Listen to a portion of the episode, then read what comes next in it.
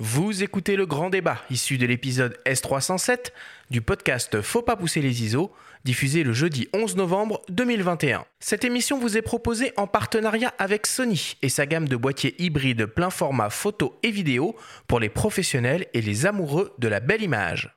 Nous sommes de retour dans Faut pas pousser les ISO avec le vidéaste et réalisateur Olivier Schmitt pour parler de l'ultra haute définition en vidéo. Alors il est vrai, en ce moment c'est une véritable course aux pixels en vidéo, en tout cas du côté des constructeurs de caméras et d'appareils photo hybrides. Alors bien entendu en vidéo tout n'est pas qu'une question de pixels et il faut aussi tenir compte du nombre d'images à la seconde, de l'encodage, du format d'enregistrement et de la compression quand on parle de qualité d'image au sens large. Au-delà de ces considérations techniques à la prise de vue, le premier volet à étudier dans la chaîne de l'image vidéo, c'est évidemment la diffusion. Que l'on soit calé au fond de son canapé, devant sa télé, dans un fauteuil de cinéma ou rivé sur son smartphone, est-ce que les écrans que l'on utilise pour regarder des vidéos sont capables de restituer l'ultra haute définition et est-ce que les contenus sont proposés en ultra HD C'est la question que nous avons posée à Stéphane Faudeux, le directeur du groupe Génération Numérique qui édite entre autres le magazine MediaQuest et qui organise le seul salon dédié à la vidéo et au broadcast en France, le Satis, qui vient tout juste de refermer ses portes.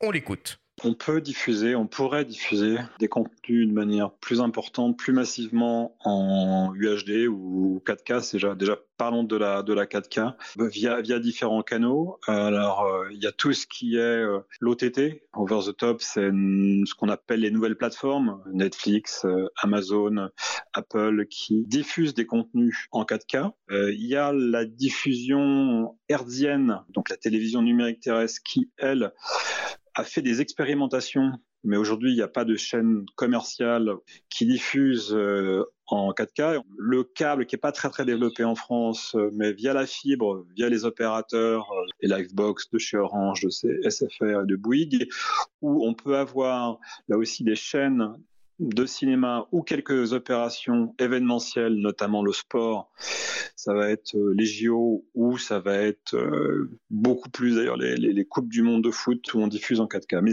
donc la 4K n'est pas aujourd'hui massivement diffusée, utilisée comme technologie, euh, je dirais, qui va augmenter la qualité de l'image. Alors oui, le paradoxe, c'est qu'aujourd'hui, on trouve plus sur le marché d'écrans HD ou Full HD ou très très peu. Sinon, tous les écrans aujourd'hui sont d'une résolution qui est 4K. Euh, c'est toujours la, la problématique euh, de l'œuf et la poule. On dit oui, mais s'il n'y a pas d'écran, il n'y aura pas de contenu. Aujourd'hui, il y a les écrans, mais il manque les contenus. Et les contenus, pourquoi il n'y en a pas plus? En fait, il y, a, il y a deux, il y a deux choses. Il y a tout ce qui va être euh, justement hors OTT, hors utilisation euh, de l'internet et de l'internet public pour diffuser des contenus, c'est le coût, c'est le coût de la bande passante euh, et c'est euh, l'évolution aussi des codecs de compression. On parle de voilà de MP4, etc. Et si on rentre un peu dans le détail, c'est le MP4 derrière le codec, c'est le H264 et il y a le H265 dont vous avez aussi entendu parler parce qu'ils sont déjà sur des smartphones ou sur d'autres devices. Aujourd'hui, si majoritairement on utilisait ce codec, on pourrait diffuser par deux la bande passante, donc utiliser plus facilement des contenus, des contenus 4K.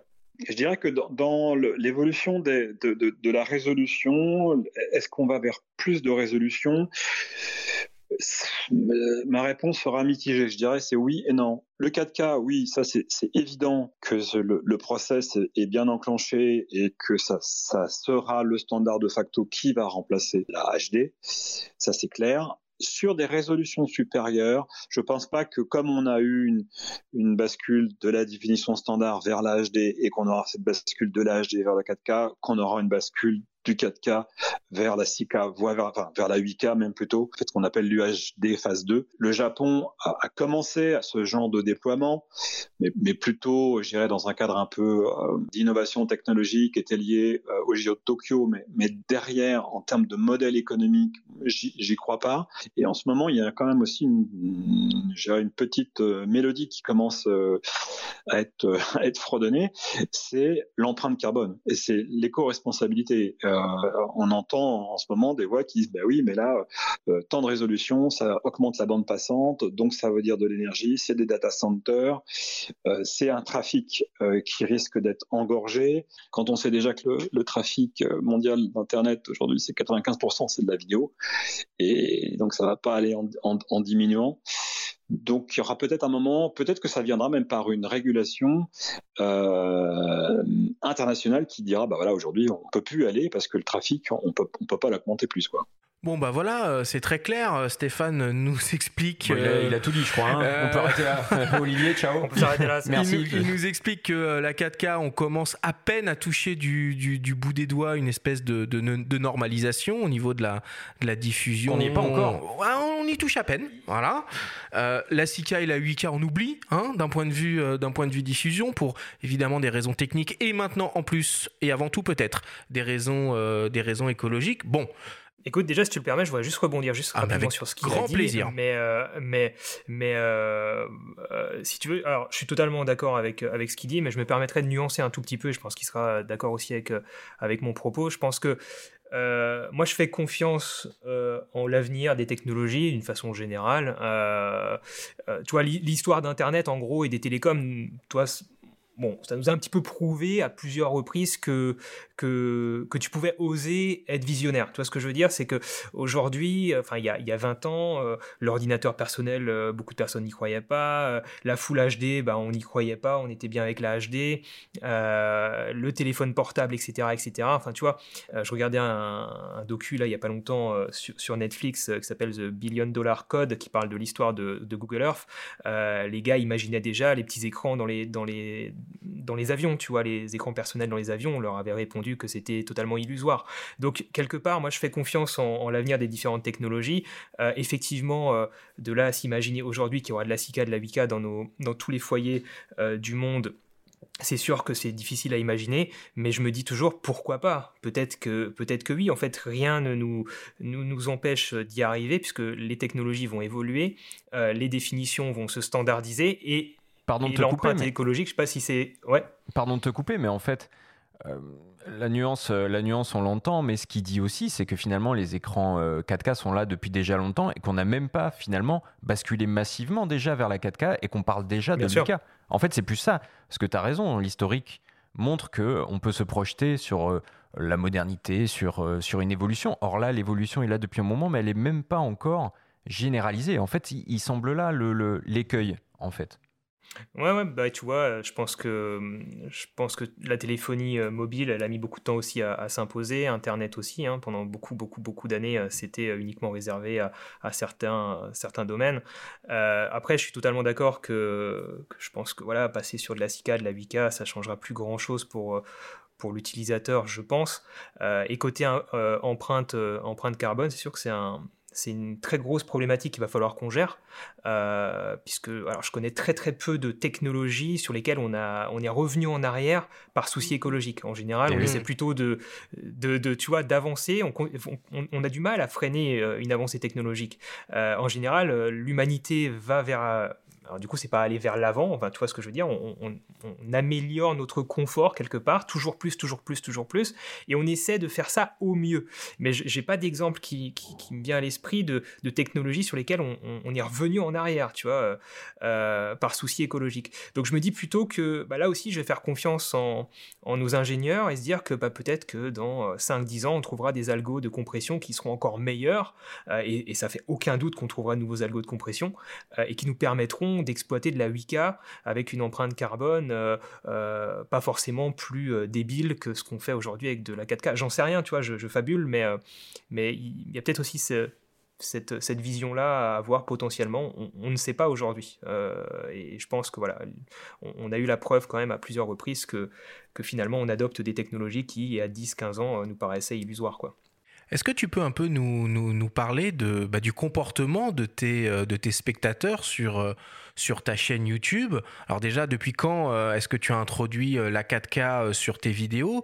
Est-ce que tu sais sur quel type d'appareil tes vidéos sont le plus regardées? Et quel est le, le je sais pas, peut-être le pourcentage de tes spectateurs qui, qui consomment ton contenu en 4K c'est clair. Alors déjà, il faut, tu l'as précisé dans, dans l'intro, mais effectivement, euh, là, on va parler de contenu qui est, euh, qui, est, qui, est, mis à disposition sur une plateforme euh, comme, comme YouTube, hein, typiquement, qui va déjà beaucoup compresser ce qu'on va lui proposer, nous, en tant que créateur, qui va derrière tartiner en compression et, et, détruire un petit peu toute la qualité qu'on va avoir à la prise de vue. Donc déjà là, on peut se dire que ça ne sert à rien de filmer en très très haute définition si, si derrière, c'est pour être compressé un maximum. Il n'y a, a aucun moyen de le regarder Tu peux pas avoir un équivalent du FLAC en audio C'est genre là du MP3 ce que tu décris. C'est-à-dire que tu as un truc. Euh, qui est de base compressé ou du JPEG pour parler au problématique de, de, je sais plus combien de YouTube euh, euh, traite de vidéos à la seconde, mais euh, mais il y a une problème, un problème de bande passante. si tu veux aujourd'hui diffuser des vidéos de, de, bonne qualité, tu vas plutôt t'orienter sur des plateformes comme Vimeo qui vont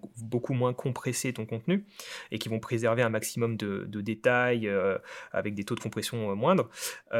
mais en ce qui me concerne, j'ai pour répondre un peu plus précisément à ta question, j'ai introduit l'Ultra HD très rapidement sur ma chaîne YouTube, donc je pense ça fait un peu plus de 4 ans, 4 ans et demi maintenant que, je, que j'ai ma chaîne YouTube. Je pense que dès, euh, dès la, la, fin de la première année, j'ai dû introduire de l'Ultra G. Il faudra aller vérifier. Je n'ai pas allé vérifier. Je pas allé vérifier, mais euh, pour un petit peu, si tu veux, bah, c'est ça fait très anglais, enfin c'est un terme anglicisme, c'est pour être future proof, tu vois, je sais pas comment on pourrait dire en français, en gros, on comprend très bien, tout simplement. Ouais, tu vois. Pour rester à la page. C'est un peu ma philosophie. Ouais, c'est un peu ma philosophie de me dire, voilà, j'ai envie que mon, enfin pour moi, l'Ultra HD deviendra un standard euh, dans les 5-10 ans peut-être. Alors ça prendra plus ou moins de temps, effectivement. Ça fait quelques années maintenant qu'on a de l'Ultra HD, c'est toujours pas le standard. Mais pour moi, il fait aucun doute que ça deviendra vraiment un standard d'ici quelques années. Donc autant être prêt dès aujourd'hui pour que euh, nos contenus ne soient pas, euh, toi, choquants dans quelques années lorsqu'ils seront regardés par, par, des personnes d'ici quelques années. Donc c'était un peu plus dans cette logique-là. Et après, il faut savoir aussi que lorsque euh, tu vas commencer à, produire du contenu avec des hautes définitions euh, et que ce contenu va être diffusé sur euh, bah, des, écrans à, moindre définition, typiquement diffusé de l'Ultra G sur des écrans Full HD, tu vas quand même avoir un ressenti en termes de qualité qui sera meilleur que si tu avais produit directement en Full HD. C'est vrai, c'est vrai. donc tu as quand même pas mal d'avantages aujourd'hui à produire à produire en, très haute définition. Ne serait-ce que pour créer ce qu'on appelle un master euh, dans le domaine de la vidéo, donc, et en photo aussi, hein, ton master, ça va être par exemple, après développement de ton fichier RAW, ça va être ton JPEG très très haute définition. Donc la meilleure qualité possible, avec le minimum de compression, c'est euh, euh, ce qu'on va faire aussi en vidéo, qu'on appelle un master, qui qui va pas être le fichier qu'on va diffuser, parce qu'il va être beaucoup trop lourd, c'est pas celui qu'on va par exemple en tant que vidéaste pro, c'est pas celui qu'on va transmettre, euh, transférer à un client parce qu'il va être ingérable, imbuvable pour un client. Par contre, c'est celui qui va nous servir à être future proof, à pouvoir décliner plusieurs versions dans, à l'avenir et répondre à des besoins futurs, tout simplement. Euh, donc voilà un petit peu pour moi l'intérêt de tout le temps tourner avec la meilleure euh, définition possible, et puis aussi pour rentabiliser le boîtier. Hein. Aujourd'hui, on achète des boîtiers, euh, tu as parlé de, l'Alpha 1, plus de 7000 euros, le R3, etc. C'est des boîtiers qui valent très cher. Si on sauve ce type de boîtier, euh, autant utiliser euh, leur pleine capacité, quoi. Alors il y a Stéphane qui expliquait en gros que au niveau des écrans, hein, donc le parc des télévisions était maintenant majoritairement capable d'afficher euh, d'afficher de la 4K. Mais évidemment, c'est pas le seul type d'écran qui est utilisé pour consommer euh, pour consommer de la vidéo et particulièrement de la vidéo sur Internet. Alors évidemment, on a les, ordinateurs portables et puis les smartphones avant tout. Alors je me suis amusé à regarder les, définitions d'écran proposées par le dernier MacBook Pro qui vient tout juste d'être annoncé. On n'est même pas sur de la 4K. Hein. C'est un 3024 par 1964 pixels. Ça fait 6 millions de et sur l'iPhone 13 Pro Max, on est en 2778 par 1284, soit 3,6 millions de pixels. Hein. Pour rappel, la 4K, c'est 8 millions de pixels. Là, pour le coup, euh, euh, cet écart, il est vraiment important. C'est vrai, après, euh, après, alors la, 4K, c'est plus 12 Ouais, ça dépend l'Ultra HD, effectivement, la, la, 4K DCI, c'est un peu plus de pixels, mais en gros, l'idée est là. Si tu veux, euh, aujourd'hui, après, je ne sais pas si Apple est vraiment euh, finalement toujours une référence par rapport aux dernières avancées technologiques. Des écrans Ultra HD sur euh, PC portable, j'en ai eu avec d'autres marques. Après, la problématique, elle est peut-être autre part, c'est aussi la compatibilité des logiciels et des interfaces de logiciels surtout. Est-ce que les interfaces sont prévues pour ce type de définition? C'est des problématiques que j'ai eues sur des, des écrans Ultra HD par exemple. Euh, et puis après, il y a une question de, taille aussi d'écran, de, de, résolution et non pas de définition. Si on a un tout petit écran, avoir une définition euh, énorme ne servira pas à grand chose. On aura euh, des pixels qui seront minuscules. c'est pas forcément intéressant euh, pour un graphiste, pour un, pour un vidéaste ou pour un photographe. Donc c'est plus ça une question d'équilibre et je pense pas que ce soit vraiment un élément intéressant, enfin toi ultra euh, pertinent de, de, pour statuer en fait euh, sur ce sujet-là. Euh, et, tu vois, tu m'as demandé tout à l'heure par rapport à mes viewers, euh, clairement, aujourd'hui, les gens qui consomment euh, YouTube, je sais pas, moi, je pense que mes abonnés, si je leur demandais, 80% me diraient qu'ils me regardent assis sur leur chiotte, sur leur smartphone, tu vois. Mmh. Donc, donc c'est vrai que ils vont pas consommer mon Ultra HD euh, quelque part via un très grand écran. Euh, les gens vont pas regarder mes tutos, euh, mes tests de matos dans une salle de ciné. Encore une salle de ciné, elles sont pas tout, elles sont, elles sont majoritairement en 2K. ouais. ouais. elles sont rarement en Ultra HD, sauf les les IMAX, etc. Mais donc, mais quelque part, si tu veux, euh, en termes, euh, tu as plein d'avantages. En termes de, bruit aussi au tournage, tu auras moins de bruit dans ton image quand tu tournes dans l'Ultra eh ben, par rapport à la Full on Va y rentrer, justement, en fait, tout ce que tu dis depuis tout à l'heure, euh, finalement, quand, même quand tu parles de master et tout, le seul intérêt de la 4K, c'est la prise de vue pour moi, c'est beaucoup de gains à la prise de vue. Et après, effectivement, ce que je dis toujours dans mes formations, c'est qu'il faut connaître le support de diffusion finale pour pouvoir adapter surtout son montage. Mais à la prise de vue, j'encourage toujours euh, mes, euh, mes, apprenants à filmer avec la meilleure qualité possible, puisque le stockage n'est plus un problème de nos jours euh, en Ultra HD, en tout cas, bah hein, au niveau des cartes SD. Après, si on parle d'écologie, ça va le devenir, tu vois. Enfin, c'est ça, en fait, le truc. C'est que ça l'a pas été longtemps, c'est en train de le devenir, en fait. C'est comme si on. Mais je, parlais plutôt à, notre échelle, à notre ah échelle de vidéaste, eh tu eh vois. Euh, après, effectivement, l'effort, euh, c'est l'histoire du colibri et je suis tout à fait partisan de cette logique-là. C'est chaque goutte d'eau qui compte, je suis tout à fait d'accord. Euh, mais c'est sûr que, par exemple, pour des grosses productions Netflix, Universal, etc., si tout le monde commence à shooter en 12K en termes de stockage, ça va commencer à poser de gros soucis. Aujourd'hui, pour stocker de l'Ultra HD avec le H265 ou d'autres codecs qui arrivent sans doute, certes, ça prend plus de place, euh, mais c'est pas dramatique. L'un des, l'un des avantages indéniables, hein, en tout cas à la prise de vue, de filmer en Ultra HD, que ce soit 4K ou, euh, ou au-dessus, euh, c'est évidemment cette possibilité en post-production de pouvoir un peu recadrer dans son image. Est-ce que tu peux nous, nous parler un peu de ça, Olivier?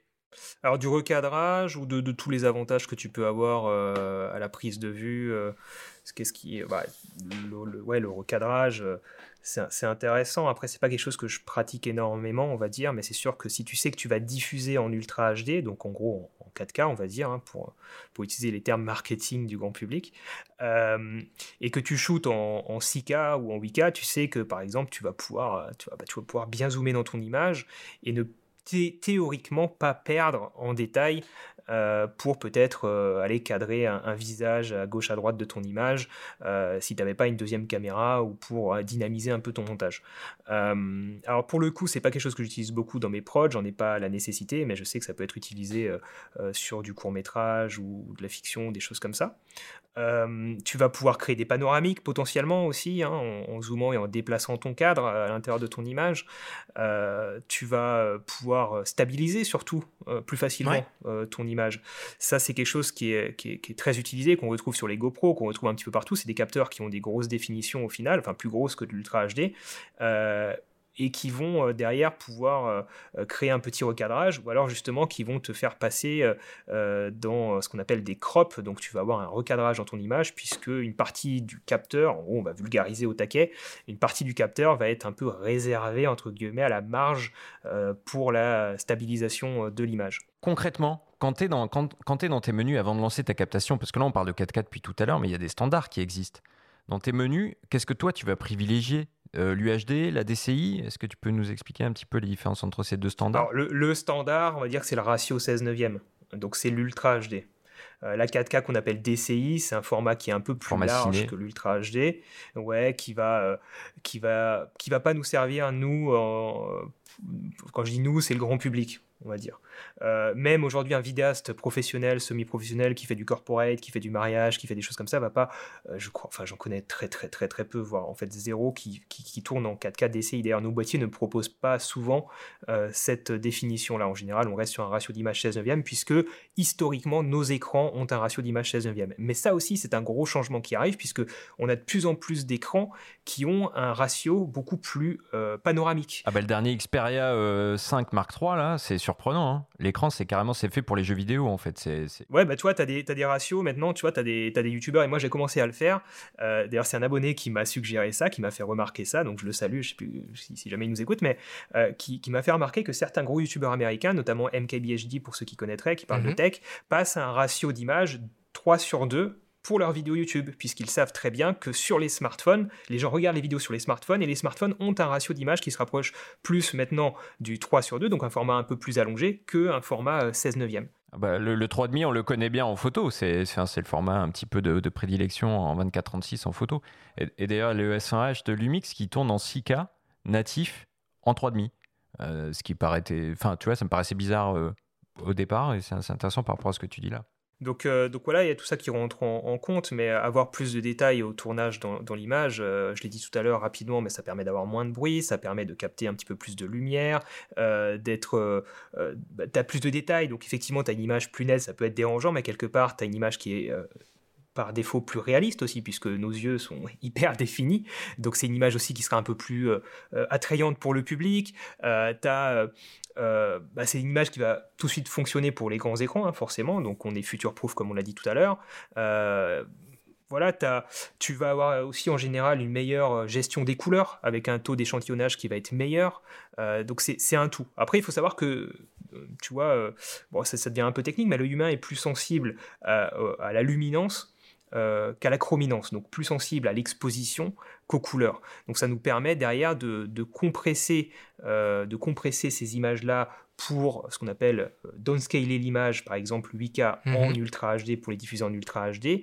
Euh, on va compresser surtout la chrominance, on va pouvoir préserver pas mal d'informations de luminance. Ça va permettre d'avoir une image derrière qui sera compressée, réduite, mais qui en fait gardera énormément de d'attraits, énormément de d'informations importantes pour l'œil humain, à savoir les informations de luminance et celles de chrominance peuvent être euh, légèrement compressées sans que ce soit trop dérangeant. Donc aujourd'hui, on arrive à trouver, c'est pour ça que je parlais des algos, on arrive à trouver des façons en fait de faire pour, euh, pour que ce soit largement convenable. Ça, c'est des vrais arguments en faveur du tournage en 4K, mais est-ce qu'il n'y a pas quand même des grosses contraintes, tu vois, genre euh, la, surchauffe éventuelle, les durées euh, limitées parfois de temps d'enregistrement selon les boîtiers, d'un boîtier à l'autre. Alors, il y en a qui sont un petit peu champions en la matière, ou la CTS3 que tu connais bien, enfin voilà, il y, y, a des boîtiers qui permettent d'aller plus loin désormais. Mais ça, c'est des vraies contraintes quand même. Je sais pas si on veut filmer un concert, si on veut filmer du spectacle vivant, c'est quand même euh, à considérer, quoi. C'est aujourd'hui, c'est la bataille des constructeurs, c'est la surchauffe. Euh, c'est clairement le souci technique, technologique qu'on a, euh, que les constructeurs ont aujourd'hui. On l'a bien vu avec la sortie du, Canon R5, ces problèmes de surchauffe, même plein d'autres boîtiers. Hein. Si tu veux filmer aujourd'hui effectivement un concert avec un petit, un petit hybride de n'importe quelle marque, c'est pas fait pour. Euh, c'est des petits boîtiers, ils sont pas ventilés correctement, ils vont vite surchauffer, euh, bref, c'est pas fait pour. Donc tu as ce problème-là forcément quand tu augmentes la définition. Euh, donc quand tu augmentes la définition, tu augmentes aussi, enfin tu vas moins compresser ton image aussi, enfin il y a toute une logique derrière qui fait que ça prend plus de, place, ça, ça, demande plus de, ressources processeurs et donc ça chauffe plus. bah voilà, donc il y a le stockage derrière forcément puisque ça prend plus de place, donc il y a une question de coût aussi, effectivement, alors coût à l'achat pourquoi pas, mais surtout coût en stockage euh, coût aussi euh, potentiellement en assurance, hein, si ton matos est plus cher, tu as aussi euh, des problématiques de, savoir-faire derrière pour gérer ces fichiers-là. Euh, bah, typiquement, les, les, monteurs, il va falloir pouvoir gérer euh, euh, ces fichiers-là au niveau du montage, les gérer en termes d'étalonnage, donc avoir les logiciels qui suivent, les machines qui suivent, les monteurs et les étalonneurs qui suivent. Bref, c'est toute une chaîne de production qui évolue, mais elle a toujours évolué, cette chaîne de production, tu vois. Ouais, puis finalement, c'est comme en photo. Je veux dire, tu as des capteurs désormais de 60 millions, de 50 millions, enfin voilà, c'est exactement. les mêmes contraintes, quoi, pour gérer ces rôles, les archiver, enfin, c'est pareil le, delta de, en termes de poids de fichier doit être le même. Toi, je sais pas fois combien tu fais en photo, mais aujourd'hui, la, problématique est la même. Après, c'est vrai que du coup, c'est un peu plus simple à gérer en photo. Quoique, hein, tu me diras, les logiciels. Quoique, si tu fais des rafales à 30 images secondes avec la 1, euh, euh, c'est 250 millions de pixels, euh, tu vas vite te retrouver aussi avec des disques bien remplis. Hein. Voilà, achetez tous de l'argentique, on en parlait tout à l'heure. mais, mais tu vois, globalement, j'ai envie de te dire, que ce soit en photo ou en vidéo, euh, pour moi, c'est presque une conclusion, mais pas ce ne sera pas la conclusion peut-être, mais pour moi, il n'y a pas de meilleure définition, tu vois. Tout est une question de besoin. Mmh. Euh, il n'y a pas de meilleure définition. Euh, aujourd'hui, si tu veux transmettre de, de, l'image, avec euh, montrer du détail dans ton image, faire du paysage, faire du documentaire, faire euh, de la fiction, euh, filmer du sport ou shooter du sport, effectivement la définition va être importante pour toi et tu vas être intéressé par un boîtier qui a de plus en plus de définition parce que ça va te faire redécouvrir des détails dans ce type de domaine-là. Mais si ton projet il n'a rien à voir avec ça, il est plus axé sur l'émotion, sur euh, le sujet euh, ou la narration. Euh, typiquement, tu fais un, tu filmes un, je sais pas, un petit court métrage, un drame, une comédie ou autre chose comme ça. C'est d'autres choses qui vont importer. Tu vois, c'est pas forcément juste les détails de l'image, ça va être le son, c'est super important le son en vidéo. Ça va être euh, euh, bah, la colorimétrie que tu vas pouvoir gérer derrière, ça va être les dialogues, ça va être euh, la lumière. La lumière, bien sûr, on n'en a pas parlé, mais si tu as une belle lumière avec une toute petite définition, ton image elle est magnifique. Donc, donc tout dépend des besoins, et c'est pour ça que je dis qu'il n'y a pas de meilleure définition au final. Bon, voilà, on vient de commencer un peu à lister les, avantages et les inconvénients, euh, en tout cas les inconvénients, les contraintes plutôt, euh, de tourner en, Ultra HD, 4K euh, ou plus. on vous propose d'écouter d'ailleurs le, témoignage de Philippe Brelot, qui est un directeur de la photographie, hein, qui travaille pour le cinéma, la télévision et la publicité, et qui a pour habitude d'utiliser une caméra de cinéma numérique Sony, la légendaire Venice, qui est capable de tourner en 6K. On l'écoute. La ultra haute définition, je peux l'avoir pour plusieurs choses. Pour avoir une, matière qui ressemble le plus possible au 35 mm, parce que moi, je, viens du 35 au départ. Donc, je cherche à avoir un maximum de définition avec un, maximum de réponse de la caméra par rapport à ce que j'ai envie de filmer. Et l'ultra haute définition, j'en ai aussi des besoins et des nécessités quand je suis en tournage de publicité, par exemple, où j'ai besoin d'avoir des détails dans tous les sens pour pouvoir faire aussi un travail sur les, en effets spéciaux sur ce qu'on a tourné. Euh, même si on finit en 2K, parce que la majorité des projections en France se fait en 2K sur les, dans les cinémas, on est, euh, on est euh, sur du DCP 2K très, plus que fréquemment. Les, les cinémas 4K sont quand même pas la majorité du genre. C'est d'avoir pendant la post-production, avoir le plus de matière possible pour travailler le plus de matière possible. C'est-à-dire qu'à l'étalonnage, plus on a de def, plus on a de, de réponses, de sensibilité de caméra, de dynamique dans la caméra, plus on est content, plus on peut faire des choses.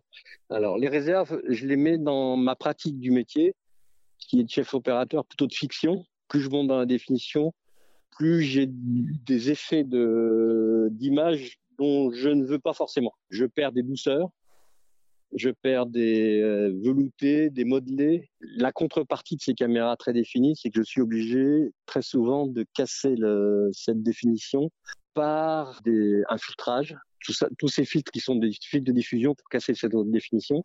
Et, très souvent, moins d'avoir des gros gros budgets, euh, très souvent la production en, en, 6K, c'est un peu le bout du monde.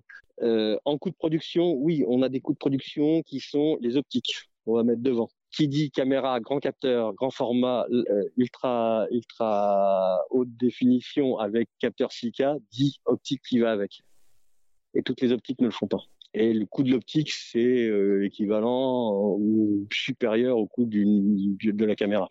L'autre contrepartie, qui est, pas la plus saillante au niveau, au niveau budget, mais sur un long métrage, ça le devient, c'est en effet, c'est le stockage. C'est-à-dire que si on fait des backups et, et ou envoyer par serveur ou des choses comme ça, d'un seul coup, on prend des coups dans tous les sens. chaque fois qu'on a un avantage, on a forcément des inconvénients d'un autre côté. Quand on a le 6K, on a les on a un gros avantage, c'est qu'on peut cropper dans l'image comme on a envie. On a des, moi j'ai des réalisateurs qui aiment bien cropper dans les images. Par contre, on a une lourdeur de l'image qui va être euh, X, on a un coût à l'image qui va être X aussi.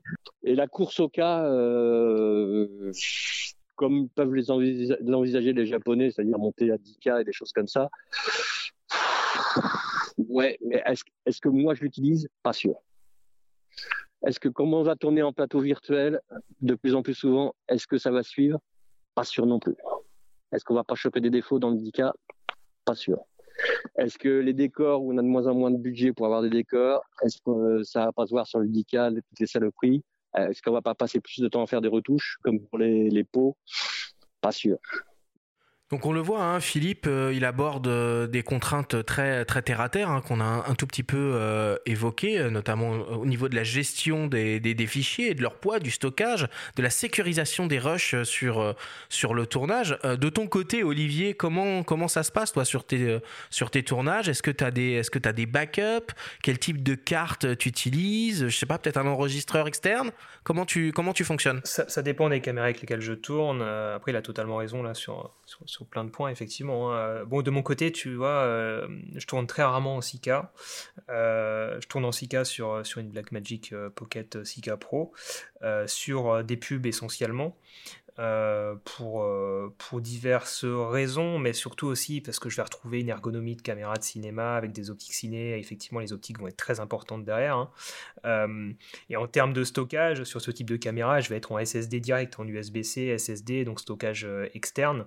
en interne, tu pourrais le faire, mais euh, mais en termes de, rapidité, c'est vrai qu'aujourd'hui, par exemple, sur la CTS3 que j'utilise euh, majoritairement, euh, Sony nous propose des, cartes CF Express type A qui, vont, qui, sont, qui sont très rapides, 300 mégabits par seconde à l'écriture, si pas plus maintenant, j'ai pas suivi les dernières actus, mais, mais c'est largement suffisant si tu veux, donc c'est ce type de carte que je vais utiliser, ou même en SD, hein. on a des SD qui, qui, ont des... Elles ont le même format que les cartes SD, on peut le préciser, c'est-à-dire que c'est les mêmes emplacement que pour les SD, mais on peut y greffer des CF Express type A. Mais elles sont beaucoup plus rapides, effectivement.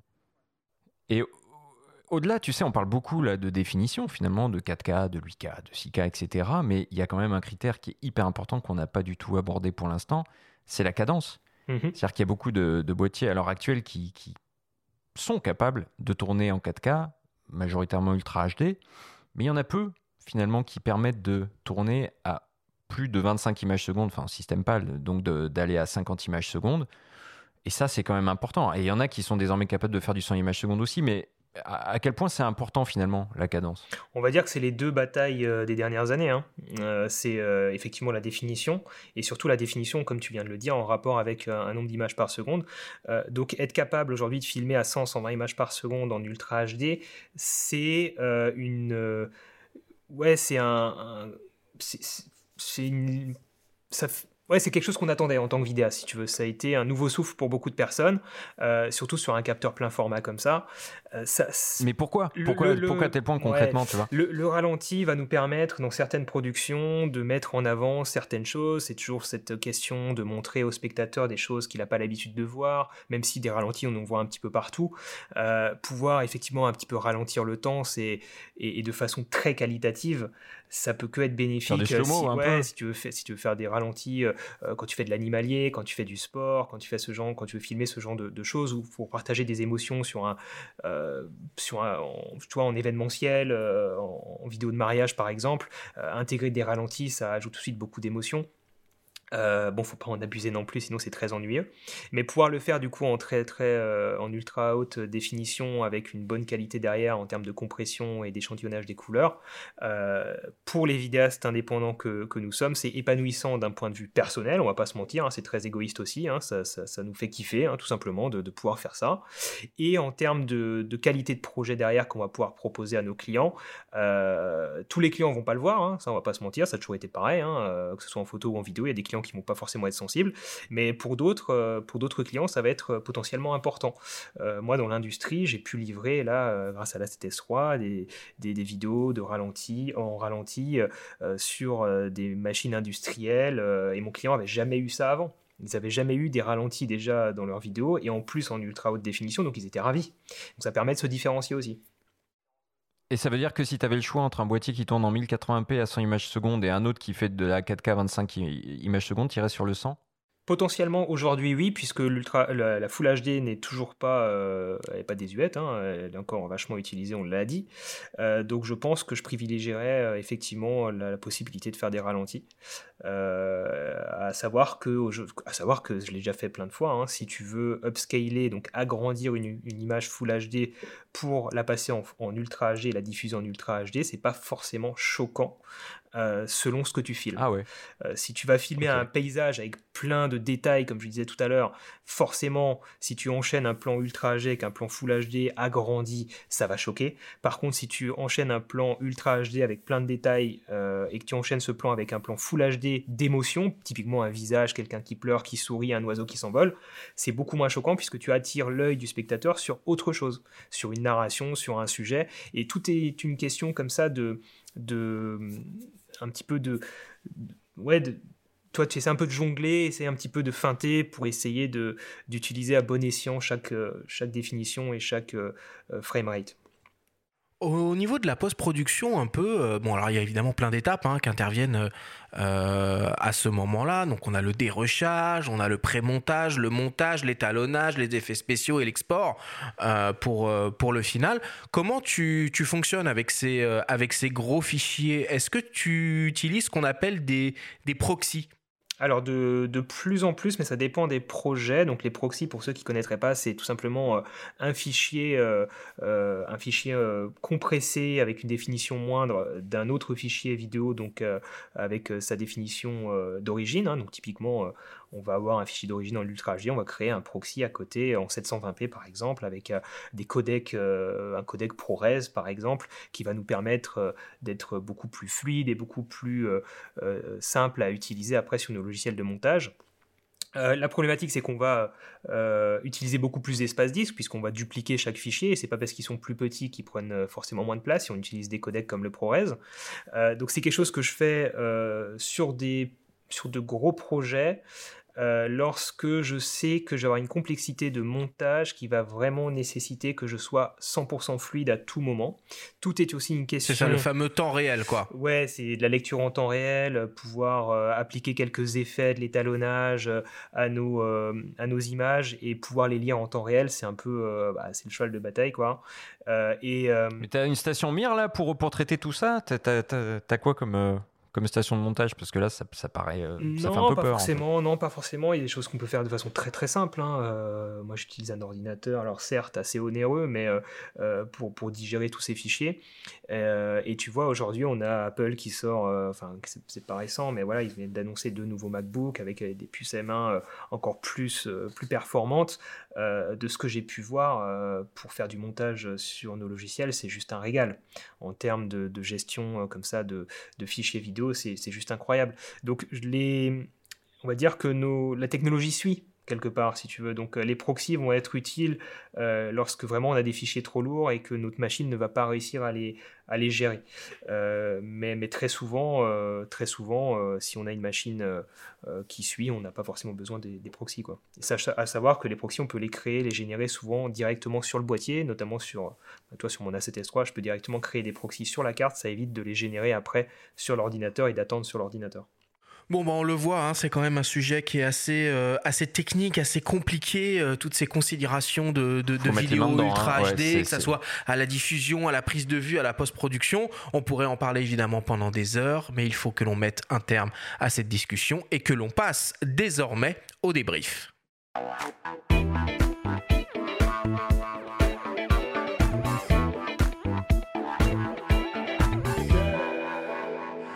Sommes toujours avec Olivier Schmidt pour parler ultra haute définition en vidéo. Olivier, si on devait essayer de résumer et de synthétiser tout ce qu'on s'est dit pendant cette émission, qu'est-ce qu'il faudrait retenir? Alors je pense qu'il faudra retenir l'essentiel, forcément, c'est qu'il n'y a pas de meilleure définition, tout dépend de votre projet, effectivement du support de diffusion, mais d'une façon générale, mon conseil, ce serait quand même d'utiliser les pleines performances du matériel que vous avez acheté pour le rentabiliser forcément pour être future-proof, donc préparer l'avenir en termes de captation, quitte à diffuser aujourd'hui dans des, euh, définitions moindres si vous le souhaitez. Euh, et euh, bien sûr, surtout de toujours axer vos productions vidéo autour d'un sujet, d'une histoire, d'une narration, puisque ça reste l'essentiel, de ne pas se focaliser forcément sur les avancées technologiques en termes de nombre de pixels, mais aussi penser à la lumière, à l'audio et, euh, je viens de le dire, à la narration, à ce que vous filmez. Et tout dépendra de ça, mais gardez en tête forcément que, que l'avenir, bon, on ne sait pas de quoi sera fait l'avenir, sans doute de très haute définition, enfin ça ferait quasiment aucun doute, donc il faut s'y préparer. Euh, et c'est un petit peu euh, tout ce que je peux vous conseiller. Ayez conscience euh, que, ça, que ce sera le standard de demain et composez avec, tout simplement. Est-ce que tu peux nous rappeler quels sont les avantages à tourner en ultra haute définition? Les avantages, prévoir l'avenir, je viens de le dire, moins de bruit généralement dans son image, on va réussir à capter sans doute plus de lumière, plus de détails forcément, donc on va pouvoir euh, avoir plus de liberté en post-traitement en termes de recadrage, de réalisation de panoramique, de stabilisation potentielle de l'image si on a une vitesse d'obturation euh, assez conséquente, on va pouvoir euh, faire du tracking aussi pour les gens un petit peu plus techniques, pouvoir placer des objets dans son image, faire des effets spéciaux plus facilement, donc ça ne concernera pas tout le monde, mais en tout cas c'est un avantage. On aura souvent une meilleure prise en charge des couleurs, de la profondeur des, des couleurs. voilà, globalement, et puis, et puis on n'en a pas parlé, mais euh, pour les photographes qui nous écoutent, euh, certains réalisateurs, certaines personnes aiment bien euh, tirer des images fixes aussi, des vidéos très haute définition. Et c'est vrai que ça, forcément, sur une image ultra HD, 6K, 8K, 12K, ça devient un bonheur. On n'a plus besoin forcément de faire en plus des photos dans certaines situations, bien sûr. Ouais, ça, ça fait un peu flipper les photographes d'action ou sportifs. Hein. Peut-être que sur un 100 mètres, on pourra juste filmer la séquence en 8K, extraire des images et voilà. Mais enfin, ça, c'est un tout autre sujet. Il y a un point qu'a abordé Philippe Brelot, euh, qu'on a écouté durant l'émission. Il parlait aussi de filtres qu'il utilise pour atténuer la netteté, tellement il a des images piquées quand il est en 6K. Ça, c'est quand même, c'est quand même marrant, quoi. C'est-à-dire que finalement, on cherche à avoir l'ultra haute définition, puis finalement, on se rend compte que les images sont tellement détaillées qu'il nous faut des images plus, plus Quel drôle de paradoxe. C'est marrant quand même. Écoute, je pense qu'il serait d'accord avec ce que je vais dire, mais je pense qu'on avait déjà le souci en Full HD. Si tu veux, la problématique, elle est pas, elle était moindre effectivement. La problématique, mais derrière, c'est plus le rendu d'un capteur numérique euh, qui pose problème. C'est toujours une image euh, très piquée euh, qu'on va obtenir. Euh, et, c'est vrai qu'utiliser donc un fil de diffusion, c'est quelque chose que je fais aussi par exemple en 6K ou même sur, sur la 7S3 en Ultra HD. Euh, ça permet d'adoucir, mais et se rapprocher un petit peu de ce qu'on ce qu'on pouvait avoir en analogique en fait. Euh, donc donc c'est vrai que certaines personnes, certains vidéastes, certains réalisateurs vont peut-être vouloir filmer en Full HD pour justement avoir plus un peu de cet aspect un peu plus granuleux dans l'image. Euh, c'est vrai, c'est euh, c'est vrai que ça se remarque et donc avoir ce type de filtre, ça peut c'est souvent assez indispensable pour se rapprocher de, de ce qu'on appelle un look cinéma en fait. Hein. ce qu'on voit au cinéma, les réalisateurs utilisent mmh. souvent ce type de, de filtre. On, on, voit souvent cette problématique aussi sur les images de drones. Euh, typiquement, les, drones, bon, les, plus connus, les DJI, on a souvent une image très piquée. Euh, c'est dû au fait qu'il y a un post-traitement interne qui est, appliqué pour essayer de rendre l'image flatteuse, donc avec pas mal de netteté en, ajouté en post-traitement en interne dans le boîtier. Euh, mais effectivement, c'est pas forcément très agréable à regarder au final. Quoi. Alors Philippe euh, m'expliquait pendant, euh, pendant notre entretien euh, que un, des, un des postes de, de, coût quand on tourne en Ultra HD, c'est le maquillage. puisque le maquillage des acteurs, hein, évidemment, puisque au moment de l'arrivée donc du, cinéma numérique en 2K, le, le, maquillage a dû évoluer. C'était plus possible d'utiliser des poudres comme on utilisait du temps de, du temps de l'argentique. Donc ils ont développé ce qu'on appelle des maquillages fluides et que maintenant avec l'ultra définition 6K, 8K et même 12K, le maquillage fluide ne suffisait pas et il, donc, il, va, il va donc falloir euh, développer de nouvelles sortes euh, de maquillage pour qu'il ne se voit pas euh, sur le visage des acteurs et des actrices. Ça, ça fait une belle problématique écologique en perspective, intéressant. Olivier, quelles sont les contraintes à tourner en ultra haute définition? Les contraintes, ben, le, la taille de fichier, le coût hein, global, donc tu viens de parler d'un autre aspect que, que je ne que je rencontre pas, enfin que je ne connais pas de mon côté, mais effectivement ça fait sens. la problématique du stockage forcément, on parlait aussi brièvement du, coût potentiel des assurances pour le matériel, des compétences aussi pour la gestion des fichiers derrière au niveau des monteurs et, des étalonneurs. donc voilà, c'est plus la nécessité aussi, on a, on a parlé des proxys, la nécessité potentielle de travailler avec des proxys, donc des tailles de fichiers un petit peu réduites en parallèle pour pouvoir mieux gérer les fichiers d'origine.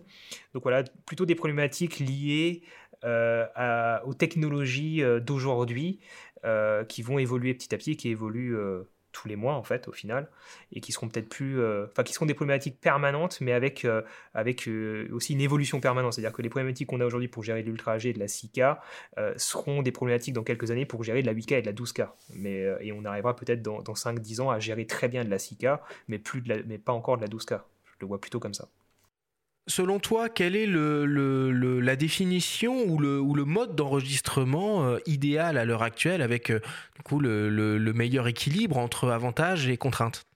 Et si tu peux préciser, pardon, on n'en a pas parlé, si tu peux préciser aussi euh, les compressions, les débits ou tu vois, est-ce qu'il faut euh, tourner en 4.2.0, 8 euh, bits? Est-ce qu'il faut vraiment privilégier le 4.2.2 10 bits? c'est, Tu peux en dire un mot peut-être Ouais, bien sûr. Alors ça devient tout de suite très technique. Je pense pas qu'on ait le temps de, d'expliquer ce que c'est, mais en gros, c'est le taux de compression de son image et aussi l'échantillonnage des couleurs en, avec ce qu'on appelle des bits, hein, 10 bits, 12 bits, 8 bits, etc.